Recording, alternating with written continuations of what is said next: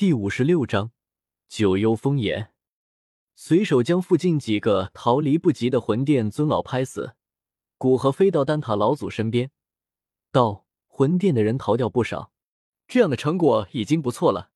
再杀下去，魂族的人就要来找我们麻烦了。”丹塔老祖摇摇头，笑着说道：“若不是忌惮魂族，以他的实力，不要说是一个二星斗圣自爆。”哪怕魂殿殿主自爆，他也可以在那之前将魂殿所有人杀死。正因为他的实力比魂殿殿主高，而魂殿殿主背景比他厚，所以魂殿和丹塔才维持在一个脆弱的平衡之中。不然，两个强大的实力肯定要分出个高低。古河微微叹了口气，也就不再提追击魂殿的人了。不过，古河右手一挥。将整个深渊的空间封锁起来。他知道，为了对付丹塔，魂殿的确下了本钱。九幽风炎就在深渊底下，他可不能让进入口里面的肉丢掉。丹塔老祖微微一愣，方才明白古河的含义，笑道：“魂殿这一次的确是赔了夫人又折兵，而且好处还是让你这个他们厌恶的人得去。若魂灭生之道，恐怕有的黑脸了。”似乎想到魂殿殿主的样子，丹塔老祖笑出声来。不远处的大长老感慨的说道：“已经有多少年没见老祖的笑声了，还多亏了古河啊！”对于大长老来说，他知道丹塔老祖所承受的压力，所以对于能让老祖开怀大笑的古河，他是充满感激的。结束与丹塔老祖的闲谈，古河离开原地，往深渊底层飞去。随着古河往下飞行，从那极深的地底居然传来阴寒中带着灼热的飓风。本来以深渊的环境，只有无尽的阴寒，但所谓物极必反，在这深渊之中，九幽风炎便在无尽的寒风中汇聚无尽的天地能量，从风中诞生而出。而魂殿之人为了让九幽风炎契合环境，便将之安放在深渊最底层。也因为处于最适宜的环境，九幽风炎的反抗之力也将达到最大。随着他继续往下飞行，一道道呜呜的风声在其耳边响起，犹如要挑拨人的情绪。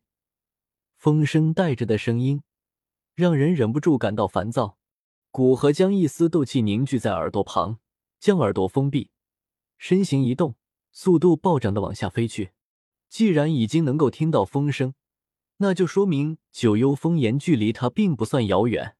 很快，古河便在下方上万米之外的某处感知到一个飘忽的灼热气息，想来那就是九幽风岩的本源了。脸色一喜，古河脚步猛然一踏，犹如瞬移一般，出现在感知中的位置。只见那里有一处广阔的空间，而一团淡青色的火焰正安静的悬浮在上面。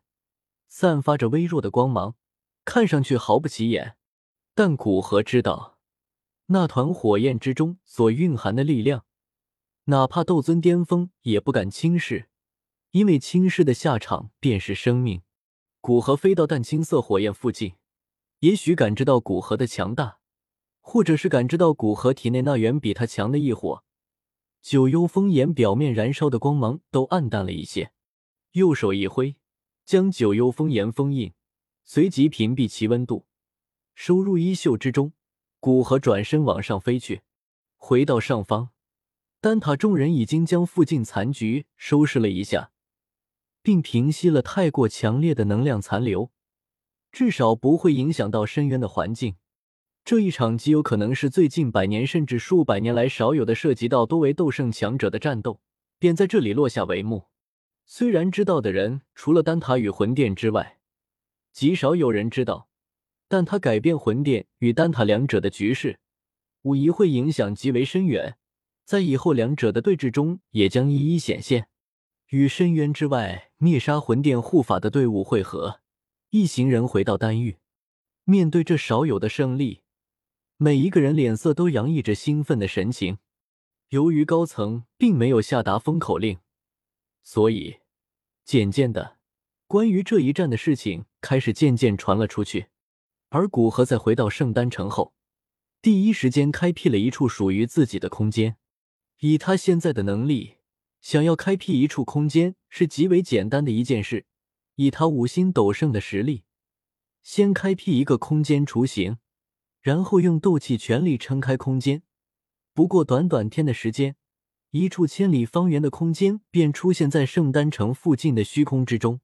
不过由于空间开辟时间不久，没有好好维护，所以空间之中显得极为荒凉。不要说动物，连植物都没有一株，里面的天地能量也颇为稀薄。比之外界的圣丹城都有所不如。站在荒凉的大地上，古河倒是不以为意。他开辟这处空间的目的本来就不是为了培养药材或者修炼，而是为了封印异火。他现在得到九幽封炎，但却不准备立即炼化。他的实力提升在八星斗圣之前，都由虚空雷池提升。这些异火，他准备用于之后实力的提升。现在提升实在太浪费了。而且现在的异火威力已经足够他做许多事，无论是战斗还是炼药，他短时间内不准备提升异火的威力。综合考虑，所以古河才冒出封印九幽封炎的做法。古河在他自己开辟的空间中心，用各种材料布置了一个将近万丈庞大的火阵。火阵的作用便是压制和封印异火的能力。古河将九幽封炎取出。放于阵势中心，随即激活火阵，强烈的光芒从火阵之中涌出，周围的天地能量开始往火阵汇聚而去。随着能量的进入，一道道的赤红色能量在火阵之中流转，最终流往火阵中心，形成一道赤红色光照，将淡青色火焰包裹，隔绝它与外界天地能量的交互。感知到火阵的运行情况良好。而且也能够封印异火，使它不泄露能量波动，不会被人感知到，也几乎不会对周围环境造成影响。古河才放下心来。而魂殿殿主在趁乱逃走后，很快召集所有逃离出来的魂殿强者，查看这一战魂殿的损失多大。在看到九大天尊死去大半，只剩下七天尊木古老人、九天尊魔羽和五天尊土龙尊老伤亡超过六成。护法几乎死伤殆尽，魂殿殿主感到一阵阵眩晕。